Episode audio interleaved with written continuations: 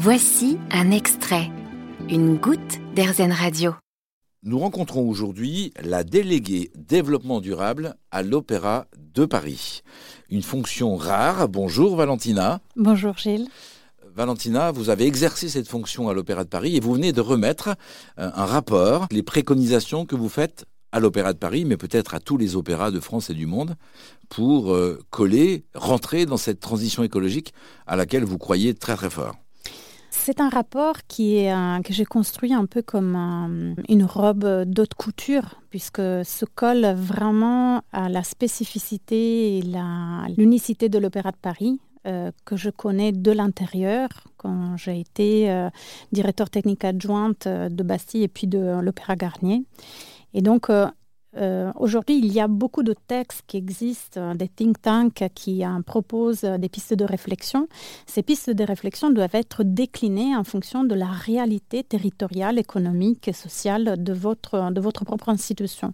Donc, il y a évidemment des pistes de réflexion qui peuvent s'adapter à d'autres structures, mais il y en a beaucoup d'actions qui sont déclinées, qui sont proposées pour la direction de l'Opéra de Paris, qui sont vraiment assez spécifiques. Donnez-nous des exemples. vous imaginez bien que l'Opéra de Paris, c'est un, c'est un énorme bateau où il y a 1500 salariés. Et on se rend compte que des fois, on peut manquer, par exemple, de, euh, de cohérence dans la gestion euh, de certaines informations. Donc, pour une des pistes que j'avais proposées, c'est la réalisation d'une sorte de mock interne pour structurer euh, la transmission des informations, le stockage, parce que le stockage numérique a un impact environnemental. Et donc, ben, en fait, le stockage, si vous voulez, les équipes divers et variées se sont adaptées au fur et à mesure avec une évolution des métiers. Euh, aujourd'hui, euh, peut-être euh, il va falloir un peu le structurer différemment puisqu'on est passé au tout numérique, mais le numérique, la dématérialisation, ça ne, veut pas dire qu'il n'y a pas de matérialité, c'est juste qu'elle est déplacée.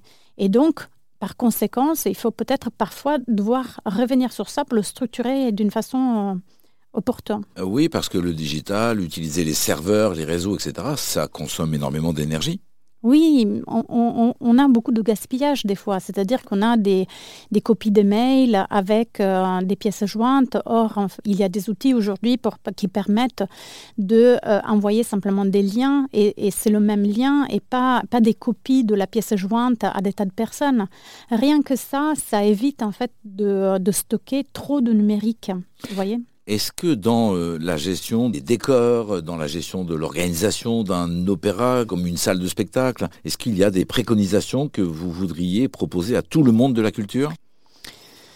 Oui, c'est euh, quelque chose qui va prendre de temps. Euh, il y a deux actions, sur, deux, deux, euh, deux, chemins qu'il va falloir prendre. une transformation dite transparente, des choses que nous pouvons faire tout de suite et des choses que nous allons avoir besoin euh, de, de mettre en place et de prendre le temps. Les, choses tout de suite qu'on peut mettre en place facilement, c'est améliorer l'alimentation que nous avons dans l'ensemble des structures culturelles. Donc, donner beaucoup plus de végétal à, ce type d'alimentation qui va avoir un impact direct dans la réduction de gaz à effet de serre. Donc ça, c'est la première chose. Et pour ce qui concerne vraiment le monde culturel, c'est de faire une transition vers un réemploi des... Euh, des éléments de décor, des costumes, etc.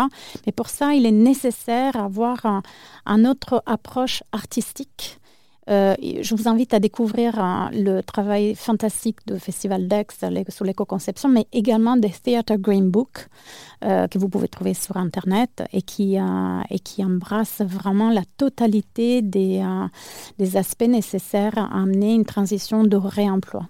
Dans le monde du spectacle, dans le monde des opéras, il y a des axes de travail pour cette transition écologique qui sont clairement identifiés par Valentina Bressan. Merci Valentina. Ben, c'est un plaisir. Merci Gilles. Vous avez aimé ce podcast Erzen Vous allez adorer Erzen Radio en direct. Pour nous écouter, téléchargez l'appli Erzen ou rendez-vous sur erzen.fr.